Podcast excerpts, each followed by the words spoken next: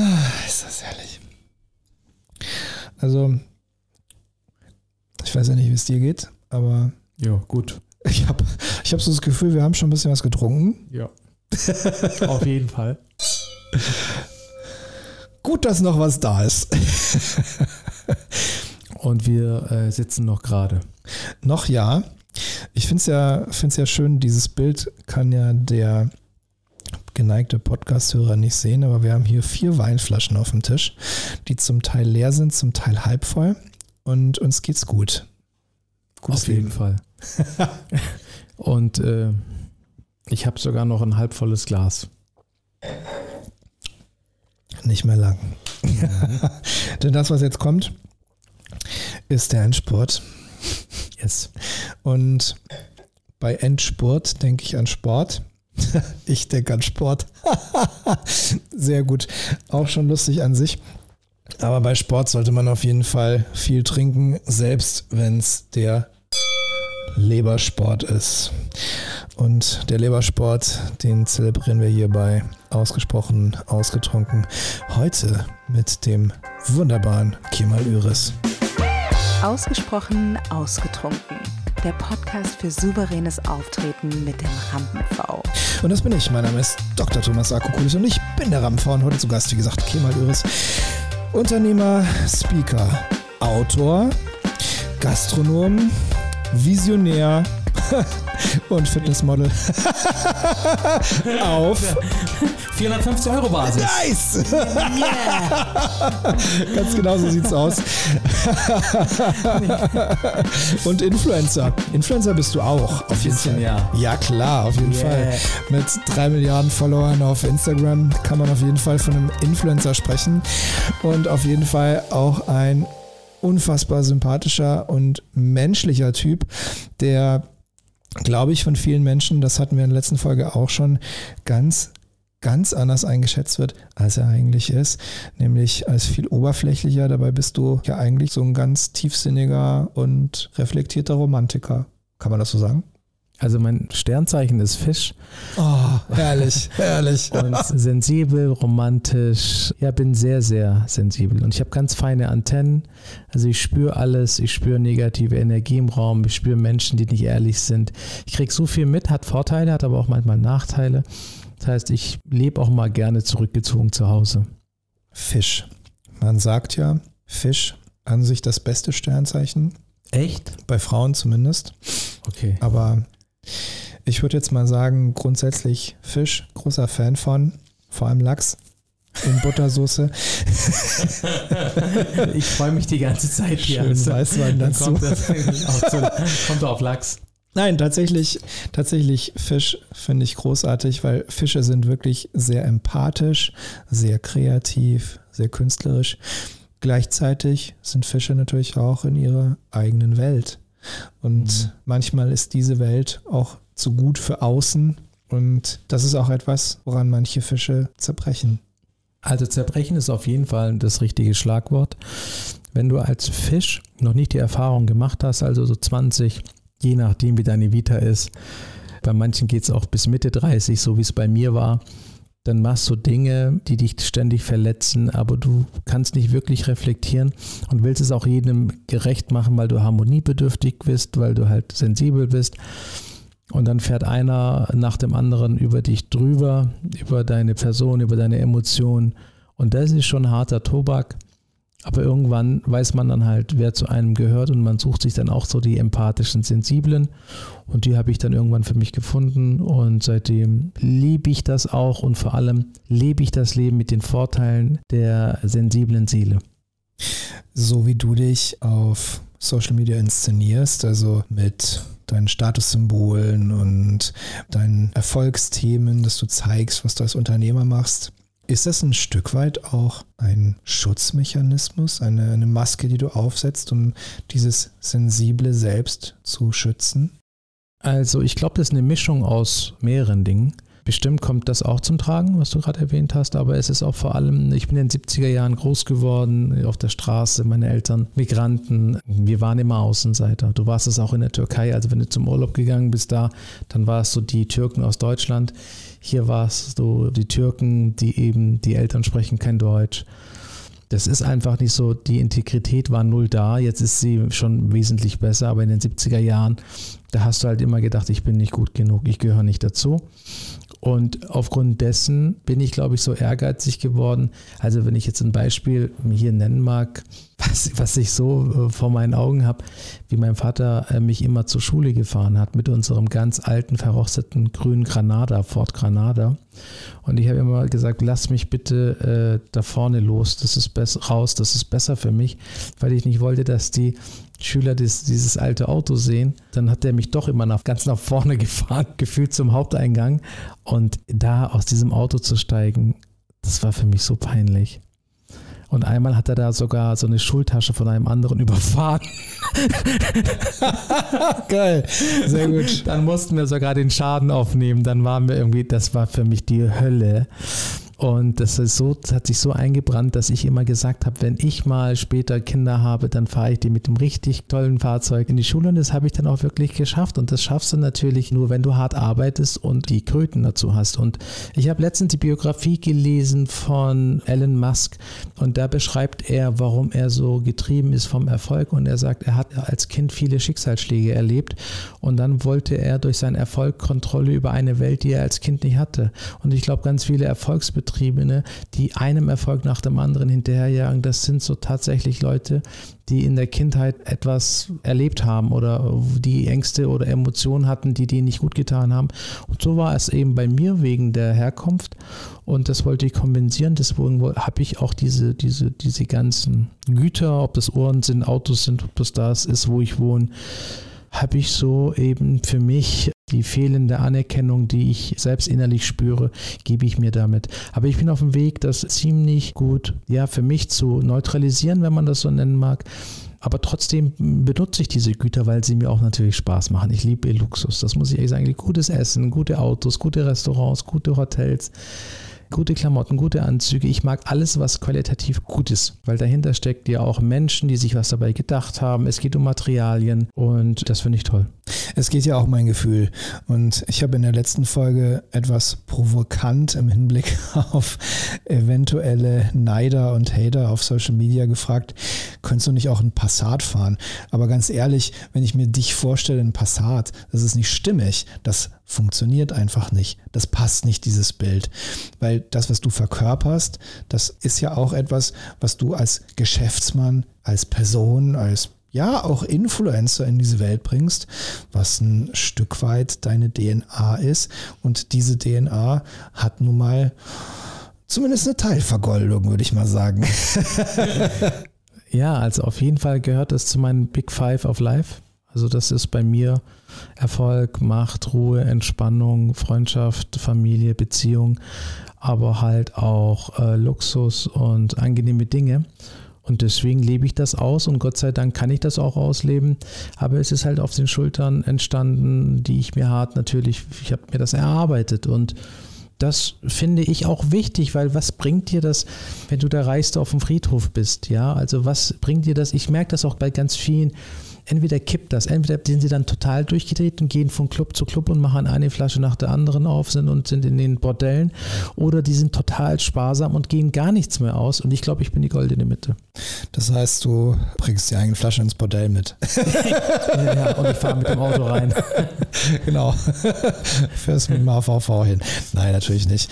Also, das ist ja der Punkt, diese Mitte für sich zu finden, die ja auch das widerspiegelt, was man selber will und nicht die Erwartungshaltung der Gesellschaft erfüllt oder die Erwartungshaltung einer Subkulturszene, in der man sich gerade bewegt. Also wenn man sich in irgendeiner, sagen wir mal, Pöseldorf-Luxusszene bewegt, die dann erwartet, dass man dies oder jenes macht und man tut das dann nicht für sich, sondern für diese Menschen, die jetzt vielleicht die Nachbarn sind, dann ist das nichts Erfüllendes, sondern ist das so eine soziale Konvention und das macht ja keinen Spaß. Also du bist halt, äh, wenn du es fürs Außen machst, immer abhängig vom Außen. Und ich weiß nicht, ob man das sein will, weil das kannst du auch für dich nicht kontrollieren, weil das Außen ist vergänglich und immer in Veränderung, sagen ja auch die Buddhisten. Deswegen tu alles für dein Inneres weil das kannst du lenken und du hast das mehr unter Kontrolle und deswegen musst du dich so geben, wie du bist. Du musst die Dinge so nehmen, wie sie sind und du musst vor allem dein Leben im Hier und Jetzt leben. Und wir sehen ja ganz ehrlich diese Social-Media-Welt, die ich ja auch spiele, da leben ja 99 Prozent äh, für die Likes von außen und die Kommentare. Also ich merke das auch bei mir. Und das ist immer ein Spiegel, wo ich mir denke, Kimmal, jetzt hast du dich wieder verloren. Wenn ein Post von mir wenig Like kriegst oder Kommentare kriegt, dann bin ich schlecht drauf kurz. Muss ich ganz ehrlich zugeben. Aber dann sage ich mir auch, hey, der Post ist gut, den hast du geschrieben. So, das Bild ist gut, der Text, den hast du dir irgendwann mal runter von der Seele geschrieben. Das ist okay. Und wenn das eben manche Leute nicht sehen, oder nicht wertschätzen, dann ist es auch gut. Das ist ja auch was Schönes. Mein Gott, damit musst du klarkommen und das ist ja auch eine Entwicklung mit Emotionen, die du dann innerlich für dich verarbeitest. Also meine Therapeutin hat immer zu mir gesagt, Kemal, du musst es lernen, auszuhalten, wenn schlechte Gefühle da sind. Davon bin ich immer weggerannt. Ja, wenn ein schlechtes Gefühl war, wollte ich das neutralisieren. Ich habe aber gelernt, dass die Kunst darin besteht, Gefühle, die einem nicht wohlgesonnen sind, auszuhalten. Und das ist die eigentliche Kunst, weil das Leben ist nun mal mal hoch und mal, mal tief. Und da sprichst du etwas an, was natürlich für Menschen, die unter der Krankheit leiden, die du ja auch durchlebt hast und die ja auch nach wie vor etwas ist, was dich begleitet, Depression, was natürlich schon eine Herausforderung ist in der Lebensführung. Also Menschen, die unter Depression leiden, je nachdem, welche Form der Depression es ist, ist ja nur bedingt heilbar. Das heißt, du lebst mit etwas, was dich immer wieder ereilen kann. Es kommt sehr darauf an, dass du für dich selber sorgst und dass du Dinge tust, die dir gut tun, dass du nach dieser Fasson lebst, die dich fördert und dich gesund erhält, um nicht wieder in einen Zustand abzurutschen, der negativ ist. Genau, also du probierst ganz vieles aus, ob das jetzt Buddhismus ist. Ich war acht Jahre bei den Buddhisten hier in Hamburg, in St. Pauli, in so einem Tempel. Da bin ich dann einmal die Woche hingegangen. Ich habe autogenes Training gemacht, ich habe äh, Mentaltraining gemacht, ich habe verschiedenste Formen in diesen 10, 15 Jahren durchlaufen. Aber das ist alles im Außen. Das sind ja Zugänge, die dich zu dir reinführen sollen. Aber ich hab, bin das immer rational angegangen und das bringt nichts. Du bist ja immer noch im Kopf. Es ist immer noch alles Schubladendenken. Und irgendwann, das kam so mit Ende 30, habe ich dann angefangen, eben den Weg nach innen zu suchen und dann bist du auch nicht mehr so angreifbar, du bist dann auch authentischer. Und das kam alles auf einmal. Also so, ich habe gemerkt, da ist etwas im Wandel in mir, den ich äh, nie so wirklich wahrgenommen habe, aber das kam tatsächlich. Und deswegen ist auch an der Stelle vielleicht den Leuten einfach da draußen zu sagen, die Ängste haben, die Angst, also Angstzustände haben, die Depressionen haben, in welcher Skala auch immer, nicht zu lange zu warten, einen guten Therapeuten zu finden, weil der Change kam bei mir wirklich mit der richtigen Therapeutin. Das war die dritte, die anderen zwei, die haben nur zugehört und das war nichts. Aber dann habe ich mich wirklich geöffnet und dann bist du auch nicht mehr so abhängig, was andere über dich denken, weil du denkst das Richtige über dich. Das ist ein ganz, ganz wichtiger Hinweis in diesem Kontext, denn nicht jeder Therapeut und jeder Klient, Patient, wie auch immer man es nennen möchte, passen zusammen. Da muss man sich finden, da muss man eine Wellenlänge haben, das ist ganz, ganz wichtig. Und die erreicht man am besten, wenn man eben nicht zu lange wartet. Also in dem Moment, ich erinnere mich an, an deinen Vortrag, den du gehalten hast vor gut einem Jahr, wo du gesagt hast, du warst am Anfang in der schlimmsten Phase nicht mal in der Lage, dein Bett zu machen. Also wenn man so weit ist, dann ist es natürlich schwierig, sich aufzuraffen, zu sagen, hey, hallo, ich bin depressiv, na dann lass uns mal recherchieren, wo ein guter Therapeut ist. Also wenn es mal so weit ist, dann ist es sehr, sehr viel schwerer, sich aufzuraffen. Also besser, wenn man das Gefühl hat, mir geht es nicht gut, dann lieber sofort aktiv werden, zu sagen, wo kann ich jetzt Hilfe finden? Wer kann mir helfen? Was kann ich tun, damit es mir besser geht, ist definitiv immer der bessere Weg, als abzuwarten, bis es einem so richtig scheiße geht. Also generell ist es immer besser, im Leben proaktiv zu sein, egal um welche Sache es geht. Aber ja, bei Depression ist es halt tatsächlich so, wenn du sie verschleppst, wie mit vielen Krankheiten, dann werden sie chronisch. Und das ist bei mir der Fall gewesen, weil ich das halt ständig ignoriert habe, bis ich am Ende umgefallen bin Und das bin ich zweimal, äh, weil ich zwei äh, schwere Dekaden hatte mit Depression. Das kommt ja so schubförmig. Meistens fängt es um November an, so war es bei mir, wenn, wenn, die, wenn es dunkler geworden ist, dann kam so eine Session. Manchmal hat es drei Monate angehalten und dann ging es halt auch mal wirklich so, es gibt Phasen, da hat es 15 bis 16 Monate angehalten.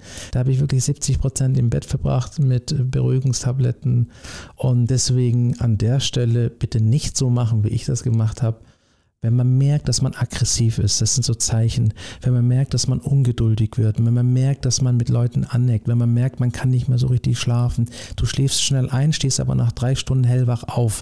Wenn du merkst, dass du dich nicht mehr konzentrieren kannst, dir fehlen die Wörter, wenn du merkst, dass die Füße ein bisschen zittern, wenn du merkst, dass du dich immer mehr isolierst von Menschen, wenn du merkst, dass du Musik nicht mehr wahrnimmst, wenn du merkst, ich könnte das jetzt weiter ausspielen, dann stimmt irgendwas nicht mit deinem Gemütszustand. Ich will jetzt nicht von Depressionen sprechen. Es stimmt irgendwas nicht mit deinem Gemütszustand.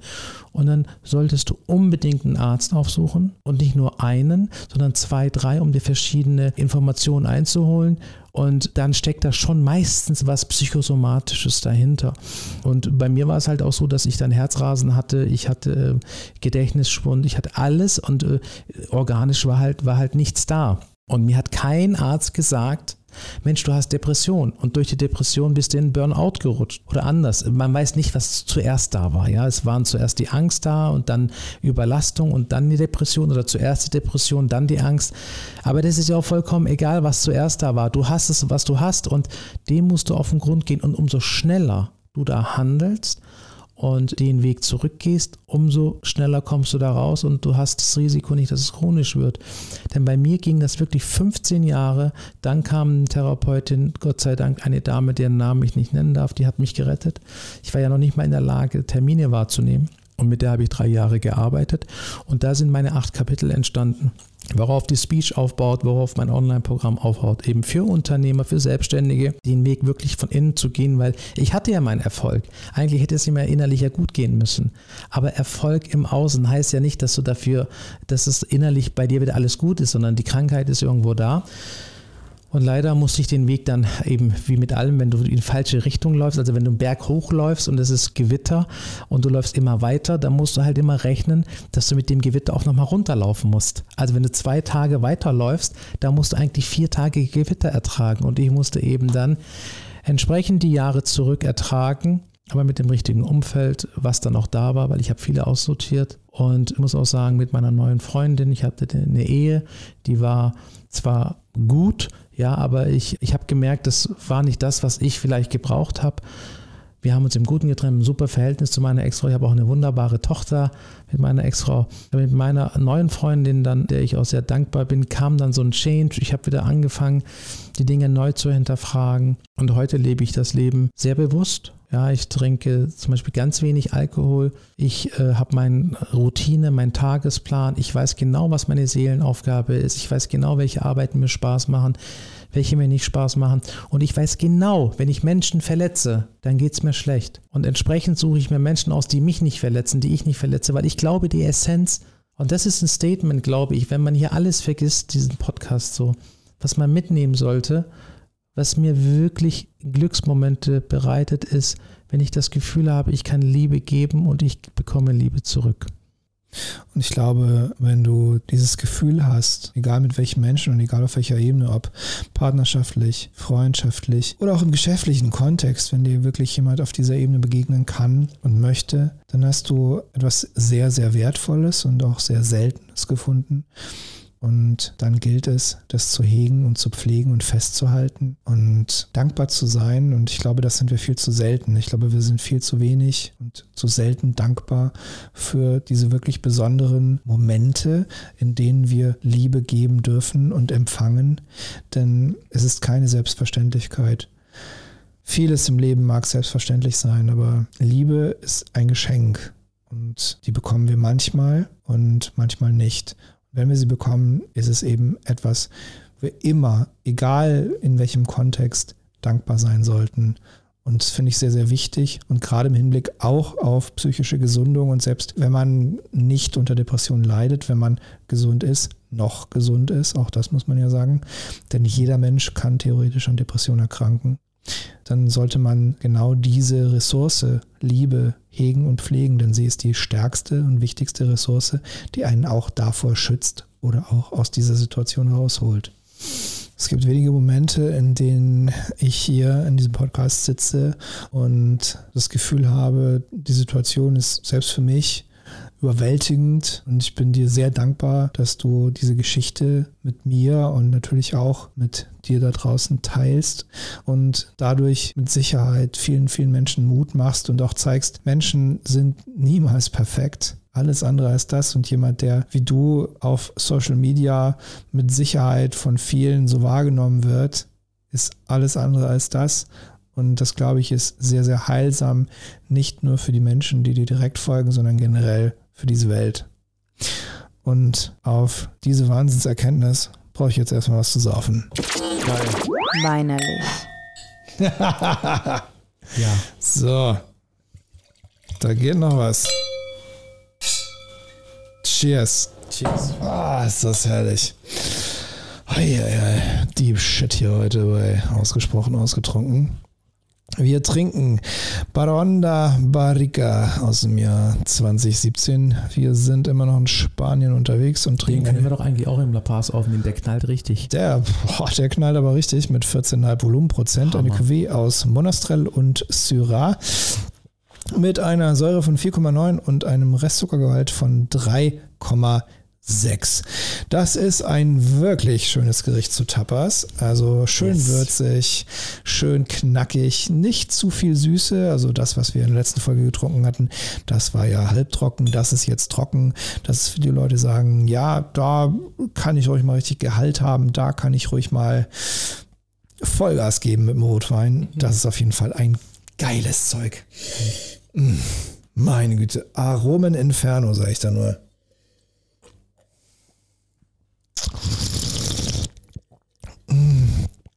Oh, meine Güte.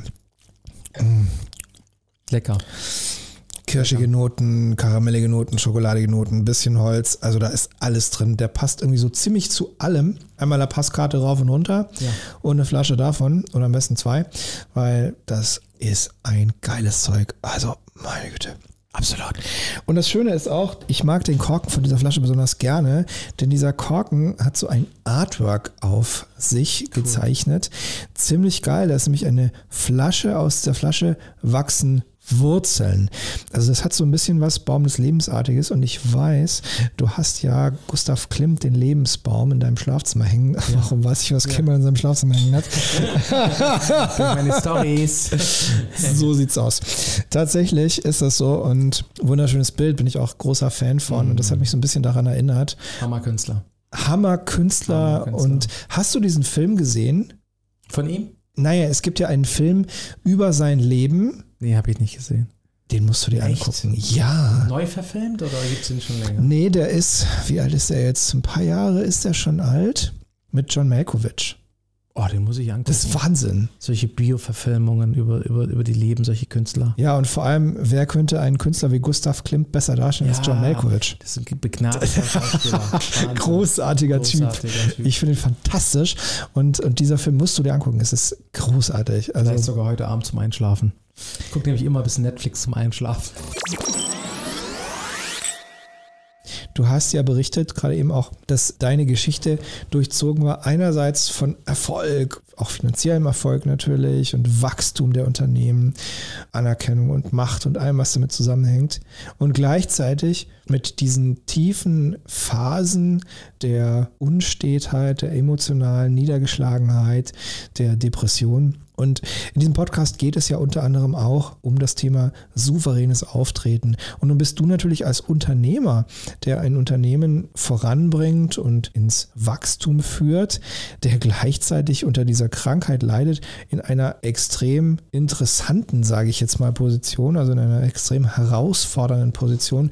Denn du musst ja nach außen hin irgendwie schon dieses Schiff führen, wenn wir das mal als Metapher begreifen wollen, und gleichzeitig im Innen irgendwie mit dir selber und deiner Depression und deiner Traurigkeit klarkommen.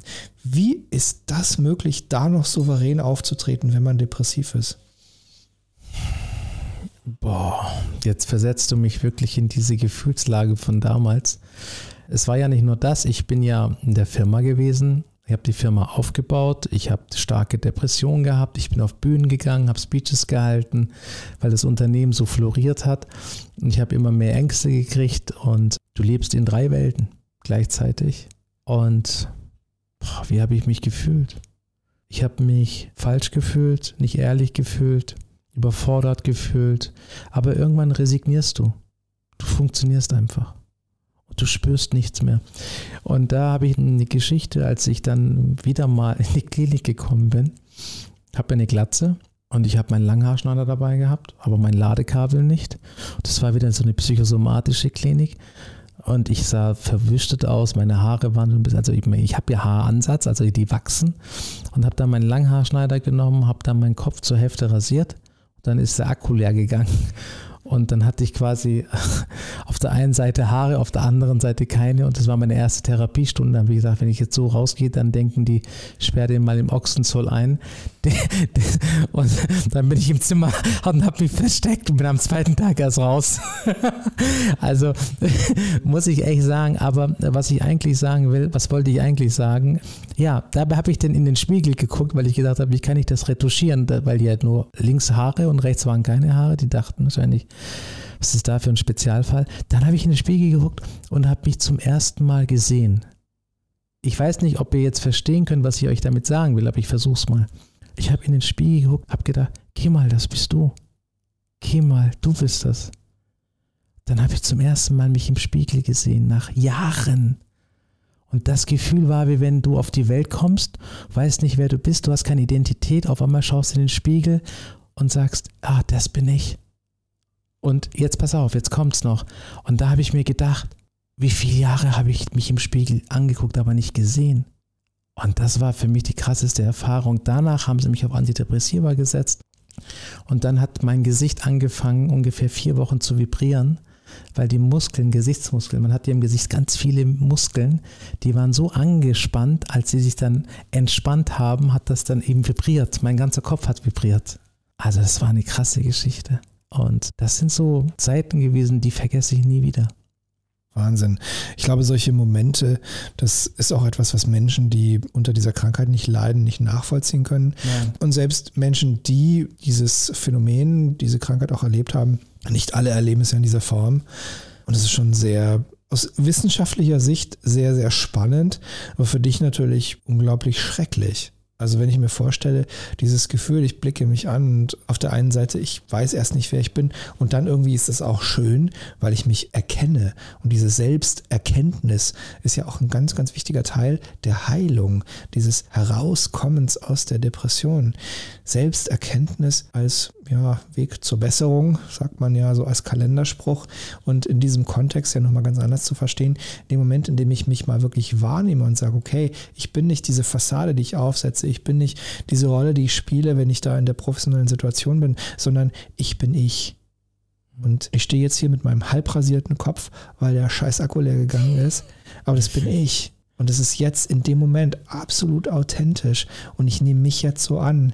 Und auch wenn ich mich vielleicht gerade nicht lieben kann, weil in dem Moment, in dem man hochdepressiv ist, kann man sich nicht lieben. Aber ich akzeptiere mich. Ich nehme mich so an. Das ist ein Riesenschritt. Ja, ich möchte aber da nochmal vielleicht was klarstellen. Ich rede eigentlich nicht nur über Depressive. Es gibt Menschen, die haben Ängste, es gibt Menschen, die haben kein Selbstbewusstsein, es gibt Menschen, die haben Minderwertigkeitskomplexe. Es gibt Menschen, die sind überfordert. Es gibt Menschen, die können in der Gruppe nicht, weil sie sich nicht gut genug fühlen.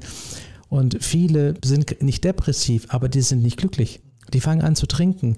Warum gibt es Netflix und Co? Warum gibt es Instagram? Die Leute flüchten ja teilweise von sich weg, weil sie kein Zuhause in sich haben. Ich spreche auch über diese Menschen. Weil jeder, der wirklich, und jetzt wird es vielleicht ein bisschen spirituell, aber das kann es auch ruhig werden. Ich glaube an Spiritualität, ich glaube an eine höhere Macht und die ist in uns. Und wenn du nicht in Berührung damit kommst oder nie in Berührung damit warst, dann fängst du an, exzessive Dinge zu machen, Drogen zu nehmen. Du kippst dich jeden Abend zu. Du versuchst ständig Dinge zu machen und auch diese Handys, diese Smartphones. Guck das doch mal an. Die Leute spüren doch nichts mehr. Leute machen ganz exzessive Hobbys, um sich zu spüren. Frag mal einen, der exzessive Hobbys macht, warum er das tut. Er sagt, geiles Gefühl, ich spüre mich voll. Warum brauchen Menschen Spannung? Damit sie sich wahrnehmen. Warum gibt es den Schmerzkörper? Warum gibt es Schmerzbeziehungen? Warum suchen Menschen immer wieder diesen Schmerz? Es geht um das Fühlen, sich selber wieder wahrnehmen. Und da gibt es entspanntere Formen. Musste jetzt grinsen, aber ich spreche zu all diesen Menschen. Die Zielgruppe ist riesig. Das ist eine Hausmutter, die überfordert ist. Das ist der Manager, der überfordert ist. Das ist ein Dr. Thomas, das ist ein Kemal, das ist die Theresa.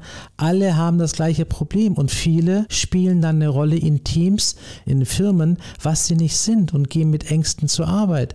Deswegen hasse ich das, wenn Leader nicht zuhören. Ja, die sagen immer, das Team funktioniert nicht und versuchen kollektiv das Problem im Team zu lösen. Dann sage ich, nein, geh tiefer. Dann sagt er, was ist tiefer? Dann sage ich, schau dir mal jeden jeden Einzelnen an. Jeder lebt in seinem Kosmos und du hat, der hat Muster.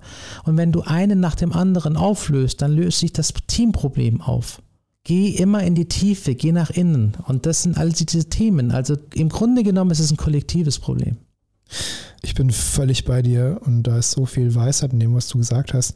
Also bei Führungskräften ist es so, bei Eltern ist es so, genau. immer wenn du eine Führungsrolle hast, wenn du ein Vorbild bist, dann spiegeln die Menschen, die dir folgen, deine eigenen Themen. Richtig. Und wenn du als Führungskraft oder als Vater, als Mutter, wenn du deinen Scheiß nicht zurechtkriegst, dann werden die Menschen, die dir folgen, ihren Scheiß auch nicht zurechtkriegen. Absolut. Und dann werden die auch verkorksen.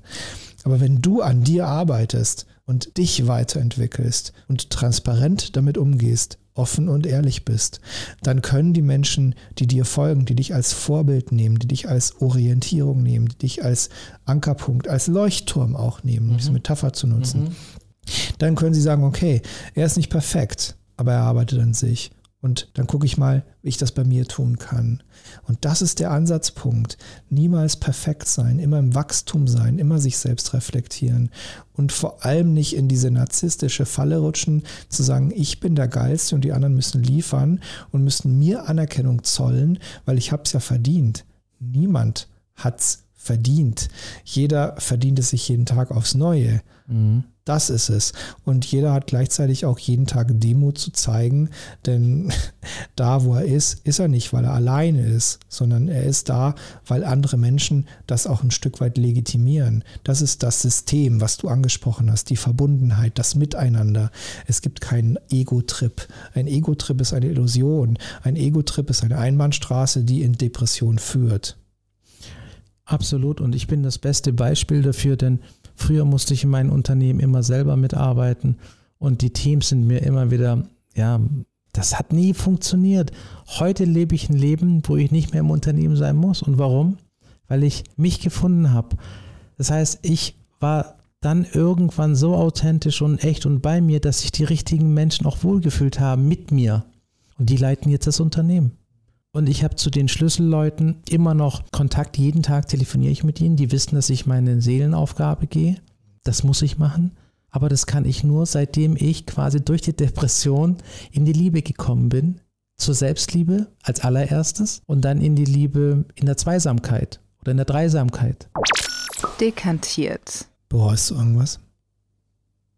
Ja, ich bereue, dass ich als meine Mutter im Krankenhaus war, nicht schon eher hingeflogen bin. Ich habe nicht gedacht, dass sie stirbt. Die ist am Mittwoch gestorben und am Samstag wollte ich in die Türkei fliegen. Das, das halte ich mir vor. Okay. Und im Hinblick auf deine Persönlichkeitsentwicklung, weil das, was du geschildert hast, sind ja auch zum Teil Entscheidungen, die du für dich getroffen hast, jetzt abgesehen von der Entscheidung, wann du zu deiner Mutter fliegst, die im Sterben liegt, die ja auch dein Leben betreffen, die deine Beziehungen betreffen, dein Unternehmen betreffen, deine Selbstfürsorge betreffen. Gibt es da irgendwas, wo du sagst, so ja, hätte ich jetzt in der Nachbetrachtung vielleicht gerne anders gemacht? Also ich entschuldige mich an der Stelle von allen Menschen, die während den 15 Jahren an meiner Seite waren. Ich glaube, zu denen war ich nicht menschlich. Das ist halt das Thema. Wenn du dich selbst nicht spürst, spürst du andere Menschen nicht und du tust denen ungewollt weh, weil du halt kein Fundament hast. Du bist aggressiv und du weißt nicht, was in dir vorgeht. Du bist einfach nur genervt und bist narzisstisch und gehst über Seelen, über Menschen drüber hinweg und verletzt sie und du spürst nichts. Vielleicht hätte ich auch mehr Zeit mit meiner Tochter verbringen können oder ihr mehr zuhören, aber ich war halt nicht in der Lage weil ich habe mich ja selbst nicht gespürt. Wie willst du einen anderen Menschen spüren, wahrnehmen, auch empathisch auf ihn eingehen, zuhören, wenn du dich selbst nicht mehr hörst und fühlst? Und dafür entschuldige ich mich bei allen. Aber das habe ich schon gemacht, persönlich bei allen. Wenn du jetzt Menschen, die in einer vergleichbaren Lage sind, also auch denen es vielleicht nicht gut geht, ob es jetzt eine Depression ist oder ob es einfach nur ein Zweifeln ist, ein Hadern mit der Situation, vielleicht auch aufgrund der derzeitigen Lage mit Corona und allem. Wenn du diesen Menschen einen Tipp geben würdest, wie kann ich denn jetzt dafür sorgen, dass ich gut mit anderen umgehe, dass ich souverän auftrete, auch das, ohne mich zu verstellen, dass ich irgendwie eine Balance schaffe zwischen dem, was im Innen los ist und in dem, was ich im Außen zeige und trotzdem irgendwie diese Figur sein, die ein Unternehmen führt, Vorbild ist ja, und vielleicht auch einfach nur Mutter oder Vater ist. Also in erster Linie würde ich sagen, erkenne dich selbst, sonst erkennt dich keiner. Also geh wirklich und beschäftige dich mit dir, auch wenn es dir schwerfällt. Und allen anderen, die Themen haben und die unglücklich sind, davon gibt es wirklich einen Haufen. Also selbst wir sind manchmal nicht gut drauf. Das ist dann aber auch normal. Das ist wie das Wetter. Aber was würde ich kollektiv dem Menschen empfehlen, wenn, wenn du so, so was von mir hören willst? Der erste Schritt ist, mit vertrauten Menschen zu sprechen. Über das, was in dir vorgeht. Wirklich mit vertrauten Menschen sprechen und den inneren Druck nach außen erstmal loswerden. Und dann wird sich schon hier und da Wege, Türen öffnen. Und die würde ich dann auch gehen, ob das dann der Therapeut ist, ob das der Arzt ist, ob das einfach einmal die Woche mit seinem besten Freund ist oder ob das einfach ist, wenn ein Freund sagt oder die Freundin lassen spazieren gehen, bitte rausgehen, bewegen. Bewegung ist so wichtig und nicht im Bett liegen bleiben. Das machen ganz viele, das darfst du nicht tun. Und dich nicht totarbeiten, das macht dann die anderen extrem. Es gibt ja zwei Formen. Die einen arbeiten sich tot, um vor sich wegzulaufen, die anderen bleiben im Bett, weil sie nicht hochkommen. Die Dosis macht das Gift und hier wirklich versuchen, entweder runter zu regulieren oder sich einen Schwung zu geben und langsam anzufangen mit kleinen Spaziergängen. Die Dosis macht das Gift. Das ist ein sehr schöner Satz, der durchaus auch für die letzte Woche und die Podcast-Folgen dort gilt. Ausgesprochen angetrunken. Man zelebriert das ja. Ich meine, irgendwie wird ja irgendjemand Schlaues mal auf die Idee gekommen sein, zu sagen, okay, wenn jetzt unsere Weinrebe schmeckt eh viel zu süß, dann machen wir Wein draus. Gott sei Dank waren es keine Erdbeeren. Ne? Also äh, Met kennen wir alle, Honig und äh, Apfelwein kennen wir auch, aber am Ende des Tages waren es Weinreben und äh, da bin ich auch ganz dankbar drum. Bin da ganz gut konditioniert drauf. Aber man wird ja doch kreativer mit dieser Flüssigkeit und man wird ehrlicher. Ich glaube, das ist auch ein bisschen den Ansporn, den ihr hier im Podcast verfolgt, dadurch, dass man natürlich wenigstens drei Flaschen Wein, sehe ich hier auf dem Tisch hat, bleibt einem ja dieses Verstellen auch gar nicht mehr so richtig über. Das Lustige ist ja, dass ich mich davon ja nicht ausnehme. Also ich habe ja auch einen Kahn, Hardcore, weil ich trinke mit. Krasser Typ. Das war letzte Woche, da war Oliver Rösling zu Gast und wir haben ordentlich getrunken. Denn ich habe festgestellt, Oliver Rösling ist auch jemand, der nicht spucken, sondern schlucken betreibt, wie das hier im Podcast gilt. Also Kopf in den Nacken und ab dafür Vollgas, sage ich da nur. Und da ist so einiges an Wein, Wasser, was auch immer die Elbe runtergelaufen. Cheers. Cheers. Und das ist auch heute der Fall. Wie viele Flaschen haben wir? Also es stehen ja hier vier auf dem Tisch, ne? Und ich meine, wir, wir trinken so uns da quer durch. Probieren so ein bisschen hier, ein bisschen da. Ja. Herrlich. Weisheit übers Weintrinken von Oliver Rösling. Finde ich sehr schön, dass da so Fachwissen über die Kulturgenese des Weins eingebracht wird. Hier in diesem Podcast auf jeden Fall an der richtigen Stelle.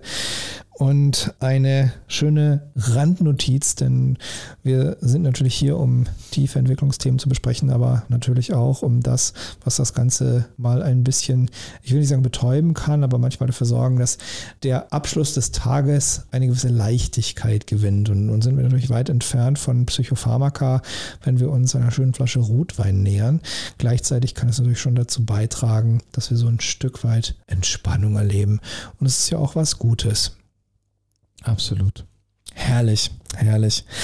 Wenn man davon, was du machst, in irgendeiner Form sich auch bedienen möchte, von dem Wissen, von den Erfahrungen und sich vielleicht auch die ein oder andere Schleife sparen möchte, in der Hoffnung, dass es bald auch wieder Live-Events geben wird, wirst du ja sicher dann auch auf der einen oder anderen Bühne stehen. Ich kann mich erinnern, dass du letztes Jahr mir erzählt hast, es ist eigentlich eine Vortragsreise geplant.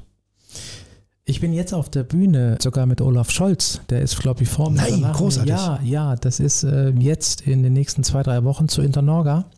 Die bauen die gesamte Internorga digital auf und da gibt es Bühnen, wo Speaker sind. Und die haben mich gefragt und ich habe ja gesagt. Äh, ich weiß Gut nicht, so. ja, wie es digital sein wird, aber ich bin gespannt. Und dann natürlich klar nach Corona möchte ich das Thema verbreiten und die Message rausschreien. Jeder, der mich haben will, da komme ich hin. Sehr cool, sehr cool. Du hattest ja ursprünglich so eine Tour geplant. Wo genau wolltest du auftreten? Also waren das eher so kleinere Locations? Waren das eher so intimere Geschichten, wo du ja auch im Kontext mit deinem Buch dann auftreten wolltest? Oder waren das schon größere Hallen? Was war da eigentlich so der Plan des Ganzen? Es war eigentlich so, dass ich eben in den letzten fünf, sechs Jahren immer wieder in, in Düsseldorf war, in Stuttgart war, Bühnen betreten habe.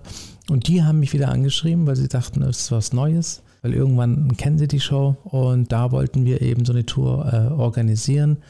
Und das war teils, teils. Ein Teil war Fachsymposien, wo Fachsymposien, wo wirklich Unternehmer sind, wo ich dann eben über diese Themen spreche.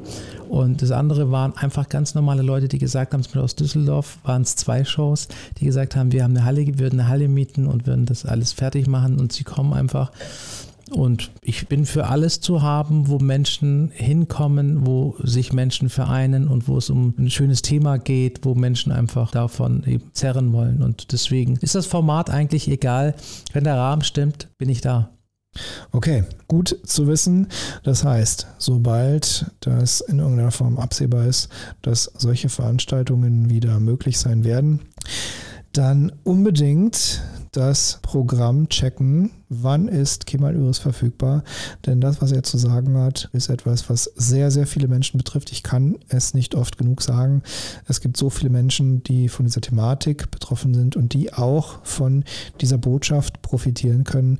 Denn das ist etwas sehr, sehr Wertvolles und es gibt kaum Menschen, die so mutig sind, das mit der Welt zu teilen. Und dafür Hut ab, großen Respekt und vielen Dank im Namen der Menschen, die das wirklich auch betrifft, dass du das mit ihnen teilst. Und meine Ermutigung, mein Wunsch und mein Impuls an alle da draußen, holt euch dieses Thema ins Haus, denn ich kann aus eigener Erfahrung sagen, Kemal ist ein wirklich toller Speaker. Also da ist Präsenz auf der Bühne. Das läuft auf jeden Fall. Geiler Typ.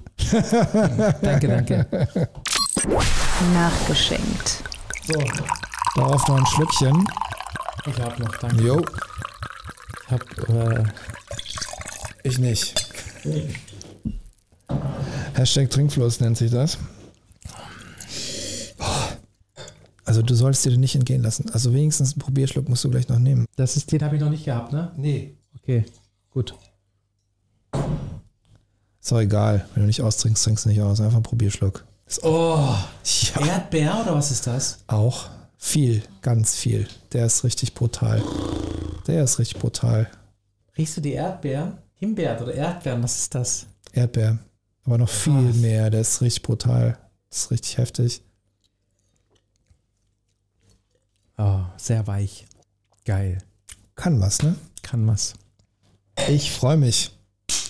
Ich liebe es ja, Gastgeber zu sein und dann Weine auszusuchen, die eben dem Gast auch schmecken. Du hast echt. Also ich fand alle gut. Einer war mir Ticken zu kräftig, aber den habe ich auch gerade getrunken. Mhm.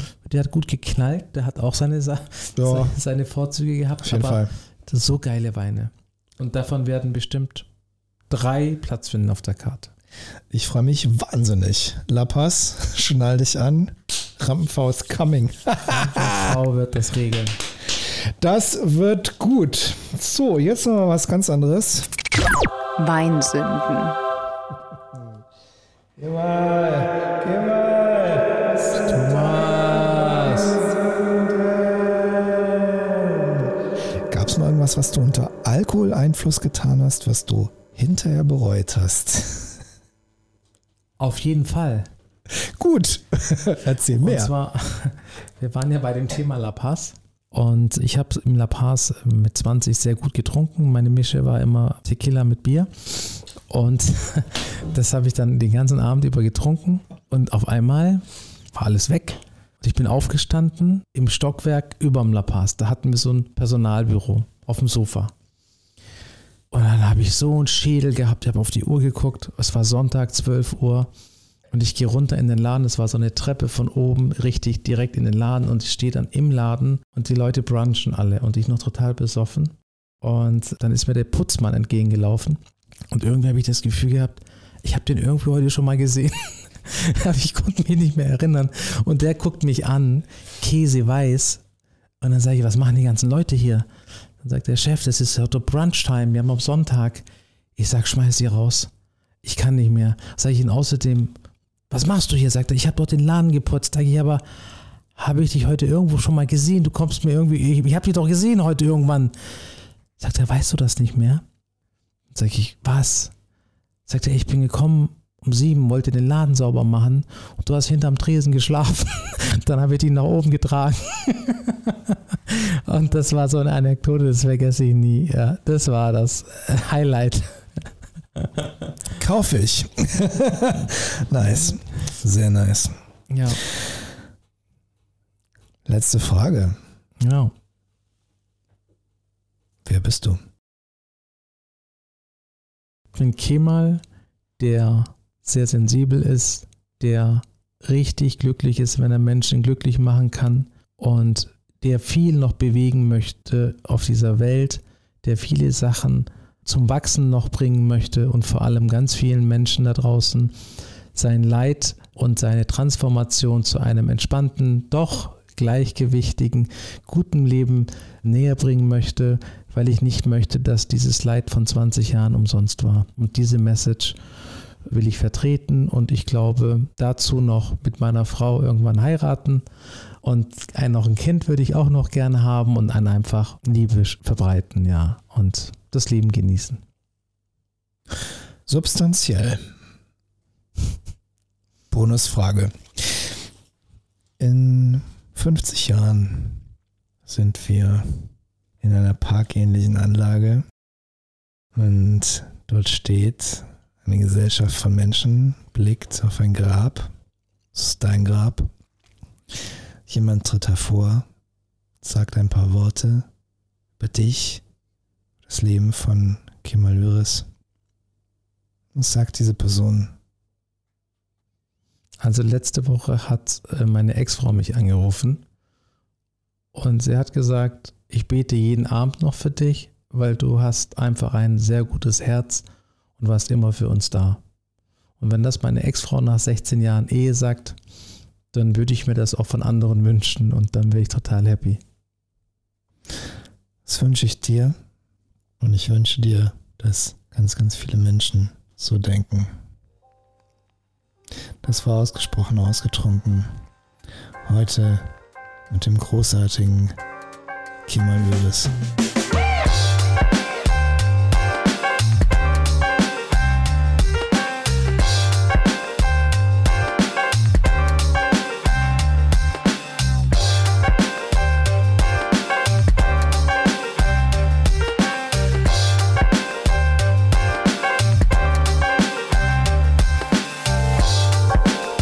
Ausgesprochen ausgetrunken heute mit Kemal Yıldız, Unternehmer, Speaker, Coach, Trainer, Autor und Fitnessmodel auf 450 Euro Basis!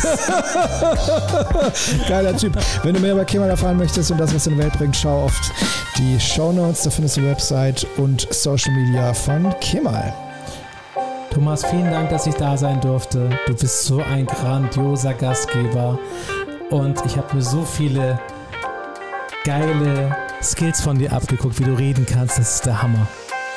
Ich danke dir, dass du da warst. Es war ein Fest. Yeah! und wenn du mehr darüber erfahren möchtest, wie ich Menschen helfe, souverän aufzutreten, schau in die Show Notes, da findest du Links zu meiner Website und meinem Social Media.